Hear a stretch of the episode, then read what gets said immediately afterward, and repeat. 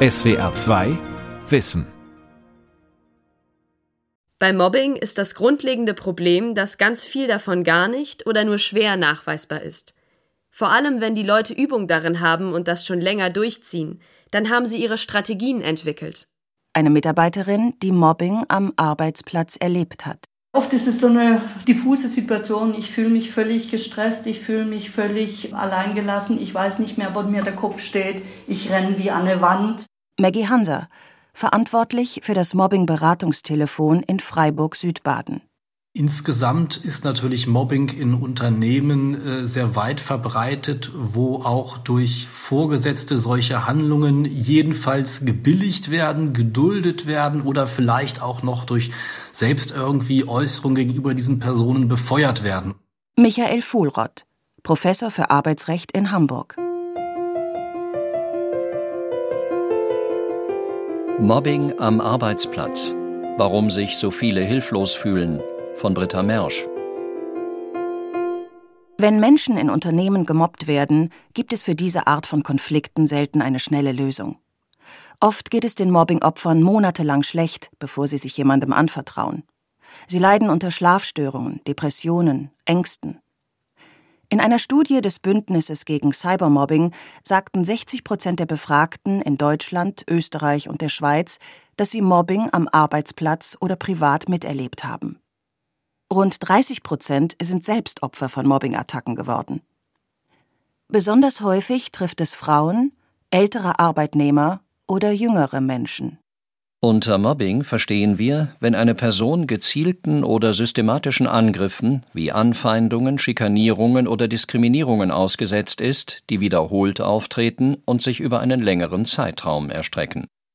So heißt es in der Studie von 2018 dass etwa jede vierte Person schon mal selbst am Arbeitsplatz gemobbt wurde, deckt sich mit anderen Erhebungen. Und es passiert oft plötzlich und unerwartet. Wir haben schnell mitbekommen, dass sie nicht den besten Ruf hatte. Sie hatte einen Spitznamen, in dem das Wort Mobbing vorkam. Viel wussten wir nicht, nur ein paar Gerüchte und dass schon Verfahren gegen sie liefen. Acht Jahre lang hat Sabine Schmidt für einen Träger im sozialen Bereich gearbeitet. Die heute 42-Jährige heißt eigentlich anders, möchte aber nicht erkannt werden. Doch wir können bei SWR 2 Wissen erzählen, um welchen Job es ging. Als pädagogische Fachkraft hat sich Sabine Schmidt um geistig behinderte Menschen gekümmert, die im Alltag Hilfe brauchen. Viele Jahre lang hat ihr die Arbeit Spaß gemacht. Doch das änderte sich, als eine neue Teamleiterin kam. Schon bald gab es erste Irritationen. Dienstpläne stimmten plötzlich nicht mehr. Wir wurden an unseren freien Tagen angerufen und gefragt, warum wir nicht auf der Arbeit sind. Unsere Stunden, die wir gearbeitet haben, wurden nicht korrekt ins Abrechnungssystem eingepflegt. Wir wurden aus dem Erfassungssystem ausgesperrt, obwohl es früher selbstverständlich war, dass Mitarbeiterinnen Zugang hatten, die das für uns erledigt haben. Wir sollten in unserer Freizeit Büroarbeit erledigen und Fristen einhalten, die total unrealistisch waren. Dazu kam, dass die Teamleiterin viele Entscheidungen völlig willkürlich getroffen hat. Zum Beispiel, ob man unsere Klienten zu Terminen begleitet. Erst hieß es, man müsse jemanden begleiten. Und dann wurde im Nachhinein gefragt, warum ist denn da jemand mitgegangen? Das war doch gar nicht nötig. Warum habt ihr denn da unnötig Arbeitszeit verschwendet? Schnell wurde Sabine Schmidt klar, dass auch sie in die Mobbingfalle der neuen Teamleiterin geraten war. Oder war diese einfach nur chaotisch?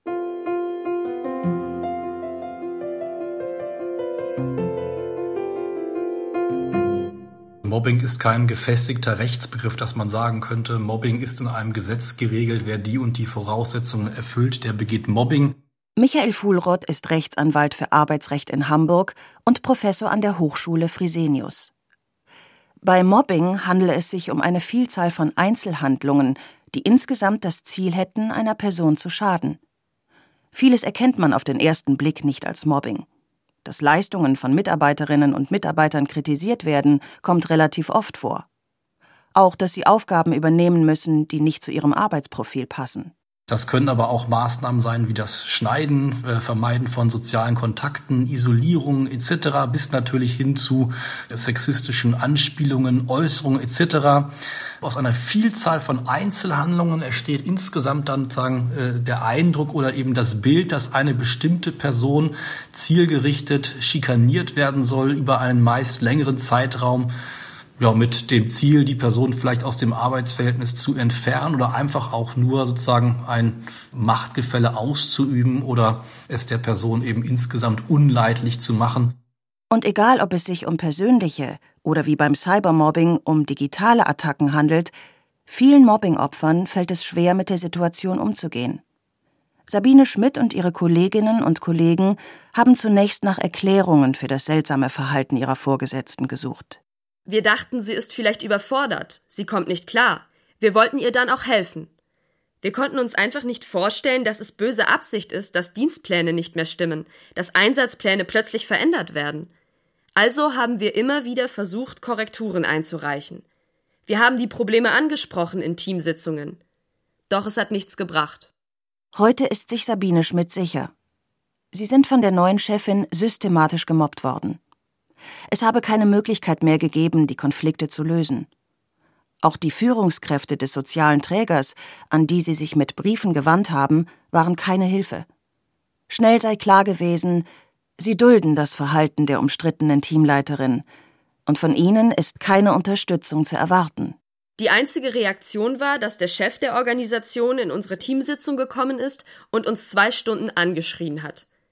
Mit dem Problem wurden wir also komplett alleine gelassen.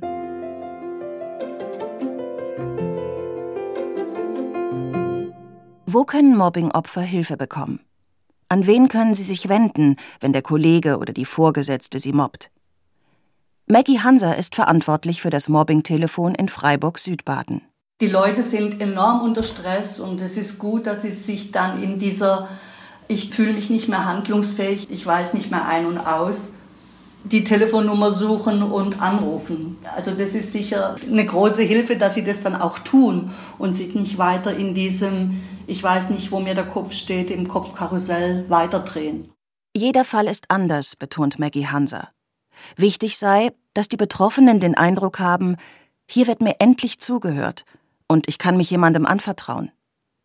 Wer bei ihrer Hotline anruft, spricht oft zum ersten Mal über die eigenen Mobbing-Erfahrungen. Es sind ganz konkrete Geschichten, wo Informationen zurückgehalten werden, wo falsche Informationen gegeben werden wo Arbeitsmittel manipuliert werden, wo im Zweierkontakt jemand wirklich auch sehr deutlich angegangen wird, verbal in der Regel.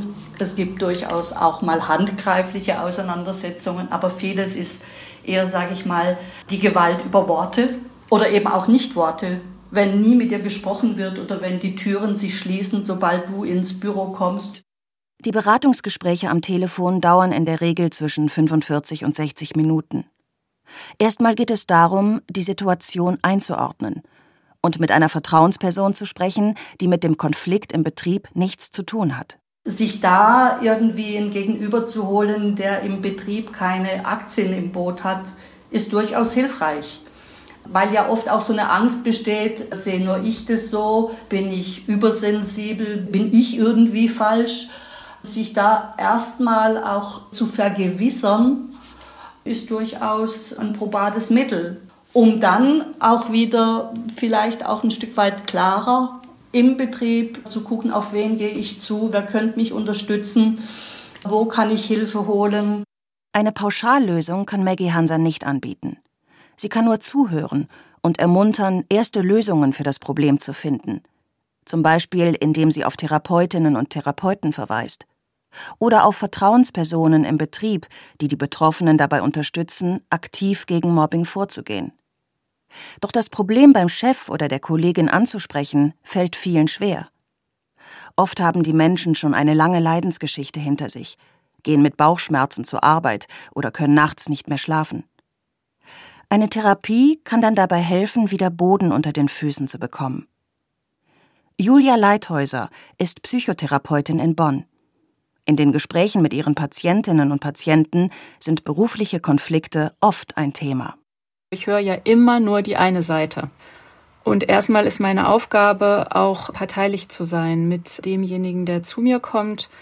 Das gehört natürlich genauso dazu, wenn ein vertrauensvolles ähm, Verhältnis entstanden ist, auch nochmal zu schauen, okay, was hat diese Konfliktsituation oder auch dann der Mobbingfall, in den ich möglicherweise geraten bin, auch mit mir zu tun.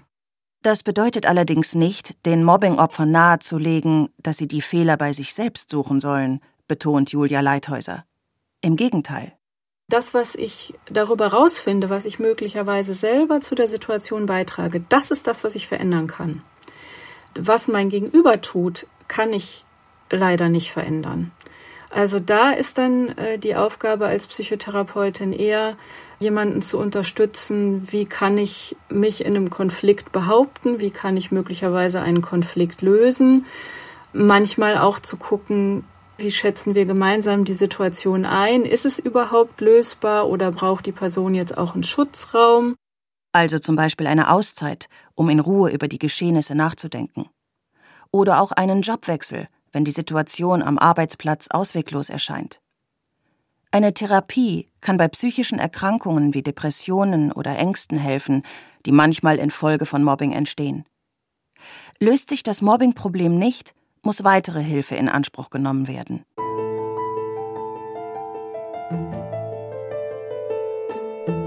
Es ist also gar nicht so leicht, überhaupt die richtige Anlaufstelle zu finden. Der Rechtsanwalt Michael Fuhlrott empfiehlt, zunächst das Gespräch mit den Personen zu suchen, von denen das Mobbing ausgeht. Manchmal kann eine Mediation noch helfen. Vielleicht sind es ja auch Missverständnisse oder eben Sachen, die auf verschiedenen Seiten anders bewertet wurden. Vielleicht sind es auch Einzelfälle, wo dann eine Person sagt, stimmt, das ist eine Verhaltensänderung, die ich durchführen muss. Man kann natürlich da auch innerbetriebliche Öffentlichkeit schaffen, indem man eben den Betriebsrat mit einbindet und der dann vielleicht dafür sorgt, dass Abhilfe geschaffen wird.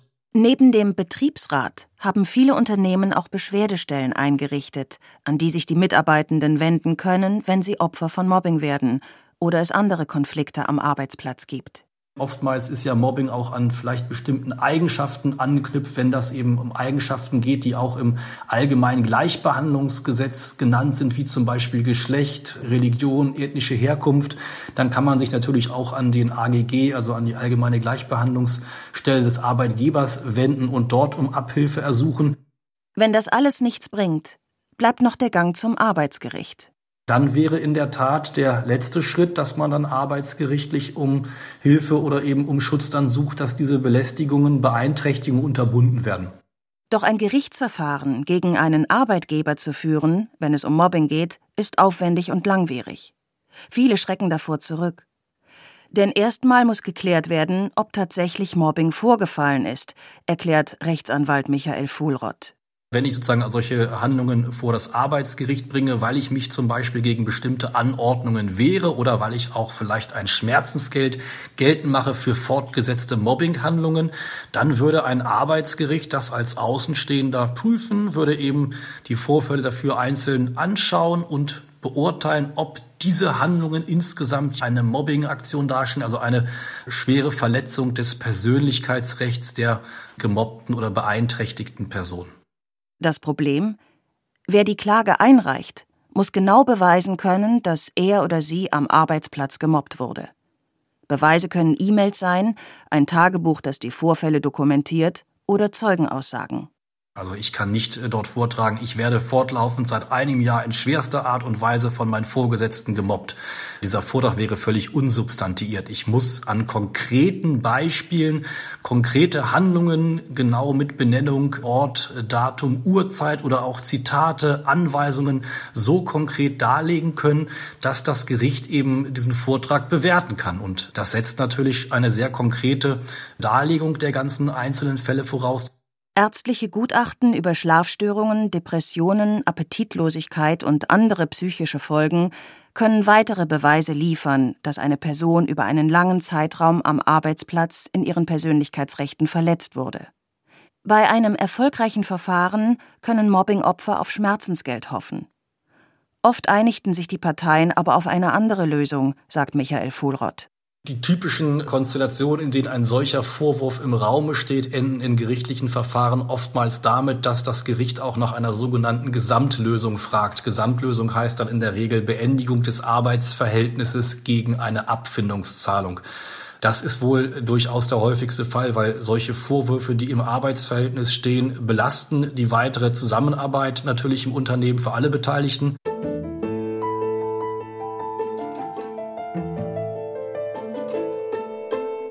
Sabine Schmidt, die von ihrer Teamleiterin Mobbing erfahren hat, hat es nicht so weit kommen lassen und ist nicht vor Gericht gegangen.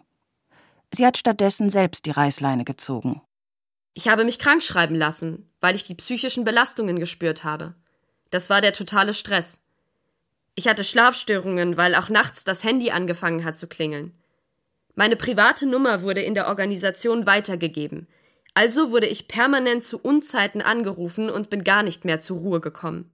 Schließlich hat sie sich entschieden, den Job aufzugeben. Ich hatte die luxuriöse Situation, dass ich ein alternatives Angebot hatte. Trotzdem war es nicht einfach für mich zu gehen. Ich bin Arbeiterkind und man gibt nicht einfach so eine unbefristete Stelle auf. Das macht man nicht. Im Nachhinein ist sie froh, dass sie sich beruflich neu orientiert hat. Trotzdem ist sie auch heute noch, ein paar Jahre nach den Vorfällen, tief erschüttert darüber, dass sie Opfer von Mobbing wurde. Doch wann kommt es zu Mobbing am Arbeitsplatz? Ist das in jeder Organisation möglich? Oder gibt es Strukturen, die Mobbing begünstigen? Rechtsanwalt Michael Vohlrott Insgesamt ist natürlich Mobbing in Unternehmen sehr weit verbreitet, wo auch durch Vorgesetzte solche Handlungen jedenfalls gebilligt werden, geduldet werden oder vielleicht auch noch durch selbst irgendwie Äußerungen gegenüber diesen Personen befeuert werden. Also in einem Unternehmen, wo eine transparente und offene Kommunikations- und Gesprächskultur herrscht und wo auch die Vorgesetzten deutlich machen, dass derartige Handlungen nicht geduldet werden, ist sowas natürlich weniger zu finden. Eine Einschätzung, die Thomas Sattelberger teilt. Er ist Bundestagsabgeordneter für die FDP und Sprecher für Innovation, Bildung und Forschung seiner Fraktion. Vorher war er über 40 Jahre lang in der Wirtschaft. Er war zum Beispiel Personalvorstand und Arbeitsdirektor bei der Deutschen Telekom und dem Autozulieferer Continental. Aggressive Führungsformen begünstigen, dass das nach unten in unterschiedlichster Form weitergegeben wird. Also insofern ist auch die Frage, wie ist die Unternehmensführung selber ein ganz, ganz wichtiges Thema. Denn die prägt ja auch ganz wesentlich die Kultur. Und das gelte für Unternehmen ebenso wie für Parteien und Stiftungen. In der Wirtschaft sei ihm das Thema Mobbing immer wieder begegnet. Als Personalchef auf jeden Fall. Und zwar, ich habe ja auch 2010 die Frauenquote eingeführt. Und das war ja nicht nur ein technischer Akt, sondern das ist ja kultureller Wandel in der Telekom gewesen. Und da hat sich zum Teil eine ganze Katakombe aufgetan an Schikanieren, auch Quälen und Verletzen. Ne? Gemobbt wurden vor allem Frauen, die zum ersten Mal eine Führungsrolle übernommen hatten, erzählt Sattelberger. Diese Frauen seien mit vielen Vorurteilen konfrontiert worden. Du bist eine Quotenfrau, Du bist nicht wegen deiner Qualität und wegen deiner Professionalität ausgewählt worden als Führungskraft, sondern wegen der Quote. So, und da wird gehänselt. Und da wird vielleicht auch mal mehr als gehänselt, schikaniert und vielleicht wird plötzlich Leistung attackiert, obwohl es Leistung ist und sie wird als Fehlleistung angesehen. Die Konflikte wurden nicht offen ausgetragen, erinnert sich Thomas Sattelberger. Es habe viele subtile Formen von Mobbing gegeben. Ihm habe viel daran gelegen, diese Situationen aufzulösen. Doch nicht alle hätten zugestimmt. Das ist ja dann oft so, dass Opfer sogar sagen, ich will das Kapitel abschließen, aber da, wo das nicht der Fall gewesen ist, sind wir diesen Fällen wirklich systematisch nachgegangen. Ich habe durchaus auch mal externe Juristen eingeschaltet, um solche Themen aufzuspüren, weil ich das Gefühl hatte, dass das sozusagen die eigenen Leute vor einem Wall des Schweigens standen. Das Engagement hat sich gelohnt, findet er im Rückblick. Auch wenn nicht alle Mobbingfälle aufgeklärt werden konnten. Die Tatsache, dass die Unternehmensleitung so ein Thema aufgegriffen hat und Menschen spürten, dass Untersuchungsprozesse im Gang waren und sie möglicherweise mal eingeladen worden sind und mit Vorwürfen konfrontiert worden sind, führt schon dazu, nicht, dass das Thema aufhört, aber dass eine Kultur ein Stück besser wird. Auch heute noch macht sich Thomas Sattelberger dafür stark, dass Mobbingstrukturen in Unternehmen oder wissenschaftlichen Organisationen aufgelöst werden. Von einem Anti-Mobbing-Gesetz, wie es Grüne und Linke im Jahr 2020 auf den Weg bringen wollten, hält Thomas Sattelberger wenig. Er verweist auf das Allgemeine Gleichbehandlungsgesetz, das vor Diskriminierung schützt und viele der auftauchenden Fälle bereits abdeckt. Ein Anti-Mobbing-Gesetz, wie es in Frankreich oder Schweden verankert ist, soll Beschäftigte besser vor Attacken im Büro schützen und Arbeitgeber in die Pflicht nehmen, wenn Mitarbeiterinnen und Mitarbeiter Opfer von Mobbing werden. Der Ruf nach dem Gesetzgeber ist häufig Symbolpolitik, weil die wirklichen Ursachen woanders liegen. Das Vorhandensein von gesetzlichen Normen führt nicht automatisch dazu, dass damit im Grunde Gerechtigkeit passiert oder Wahrheit herausgefunden wird. Das ist ja ein Stückchen eine Fiktion, der wir unterliegen. Es könnte vielleicht Abschreckung bringen. Findet hingegen Maggie Hanser vom Mobbing-Telefon Freiburg-Südbaden. Ich meine, dass es immer schwierig sein wird, diesen reinen Mobbing-Fall herauszufiltern. Es sind eben nicht immer ganz klare, deutliche, nachweisbare Geschichten eben weil auch bestimmte Handlungen bei unterschiedlichen Menschen auch sehr unterschiedlich aufschlagen.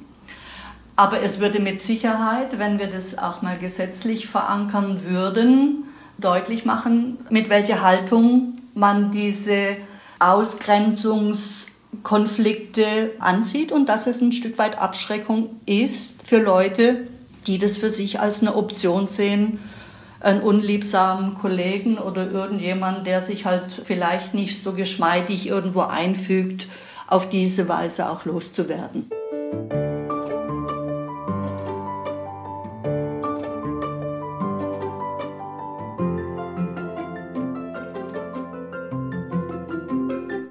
Doch warum kommt es zu Mobbing in Teams?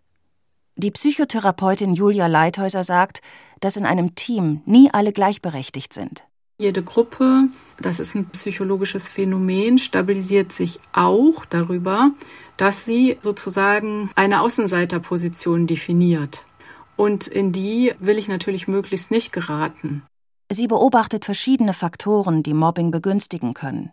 Also dass das eben verstärkt auftritt unter sehr hoher Arbeitsbelastung, also wenn es viel Stress gibt in der beruflichen Situation und auch wenn es viel Verunsicherung gibt. Also wenn Firmen übernommen worden sind oder Firmen geteilt werden oder Abteilungen abgebaut werden. Also alle Prozesse, die das eigene Berufsleben verunsichern, ähm, scheinen das zu begünstigen. Ich vermute, weil man dann einfach versucht, unbewusst irgendwie wieder so einen Halt zu finden in dieser neuen Situation oder sich vielleicht ja auch zu behaupten.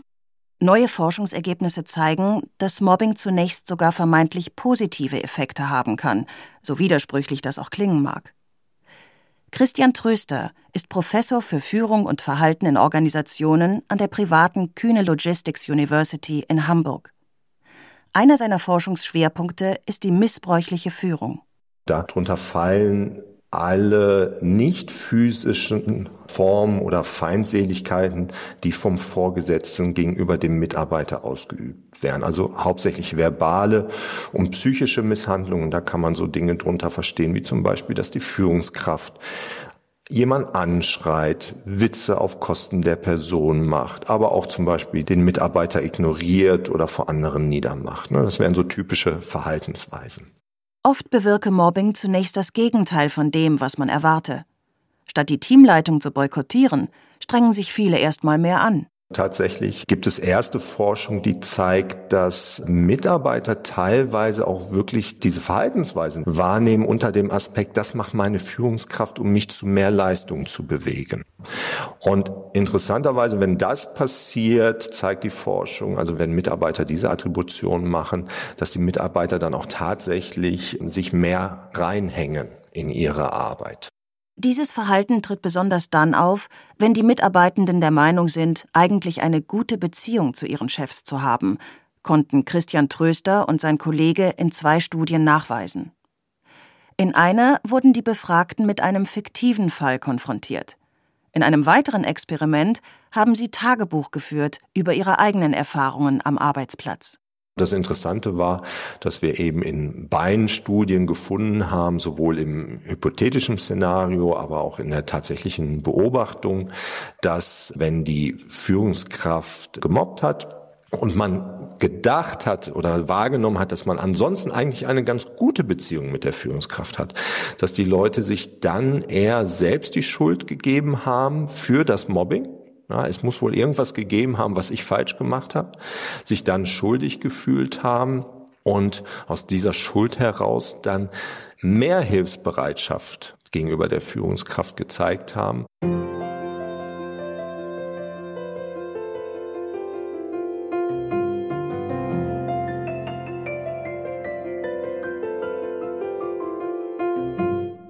Es ist also ein komplexes Feld, das letztlich für alle Beteiligten Nachteile bringt. Sabine Schmidt, die Mobbing erlebt hat, sagt in der Rückschau, sie habe zu lange gebraucht, um Konsequenzen zu ziehen. Anderen Mobbing-Opfern rät sie, so schnell wie möglich raus. Vor allem, wenn man Symptome wie Schlafstörungen oder ähnliches hat. Sich krank schreiben lassen. Runterkommen und einen neuen Job suchen. Der FDP-Politiker und Manager Thomas Sattelberger hält es für wichtig, dass mehr Aufklärungsarbeit stattfindet. Für ihn ist Mobbingprävention etwas, das nicht nur in der Unternehmenskultur verankert werden sollte, sondern bereits in der Schule anfängt. Denn es gibt ja irgendwo einen Nährboden. Und wenn Bildung sowas toleriert oder nicht adressiert, dann wachsen Generationen heran, für die das Thema Mobbing fast eine Normalität ist. Das heißt, im Grunde sprechen wir zutiefst auch über die Frage der Lehrerausbildung und Lehrerfortbildung in diesem Thema. Denn die Mobbingkultur beginnt auf den Schulplätzen und in den Schulgängen.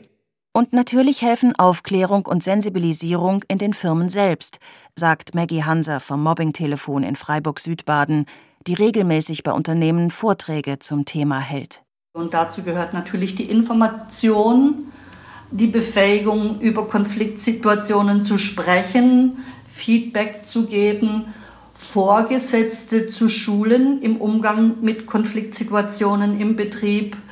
Dass es Konflikte gibt, ist ja eigentlich eine ganz normale Geschichte. Überall. Ob in der Familie, ob im Beruf, ob im sonstigen Privatleben. Die Frage ist, wie gehen wir damit um? Es gibt also noch viel zu tun, damit Mobbingopfer in Deutschland geschützt werden und die Unterstützung bekommen, die sie wirklich benötigen. Damit sie sich nicht alleingelassen und hilflos fühlen, sondern darin gestärkt werden, ihre Erfahrungen zu teilen. Und so aktiv zu einer Arbeitswelt ohne Mobbing beitragen.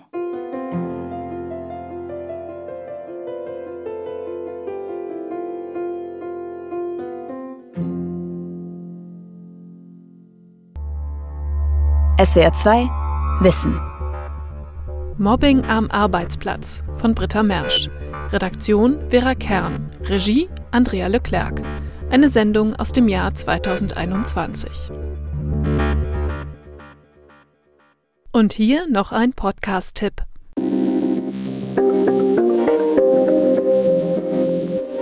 Hast du das Gefühl, dass es fast nur noch schlechte Nachrichten gibt? Ständig geht es um Probleme und viel zu selten um Lösungen.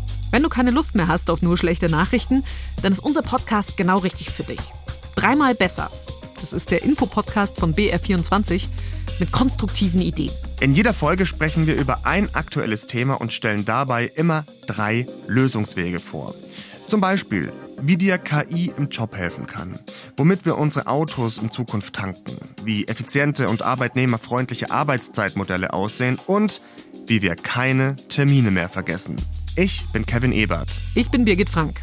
Wir sind die Hosts von Dreimal Besser. In Dreimal Besser schauen wir nach vorne und darauf, wie es besser laufen kann. Weil das Schöne ist, es gibt meistens schon gute Ideen. Wir machen die nur sichtbar. Jeden Freitagmorgen gibt es eine neue Folge, unter anderem in der ARD Audiothek.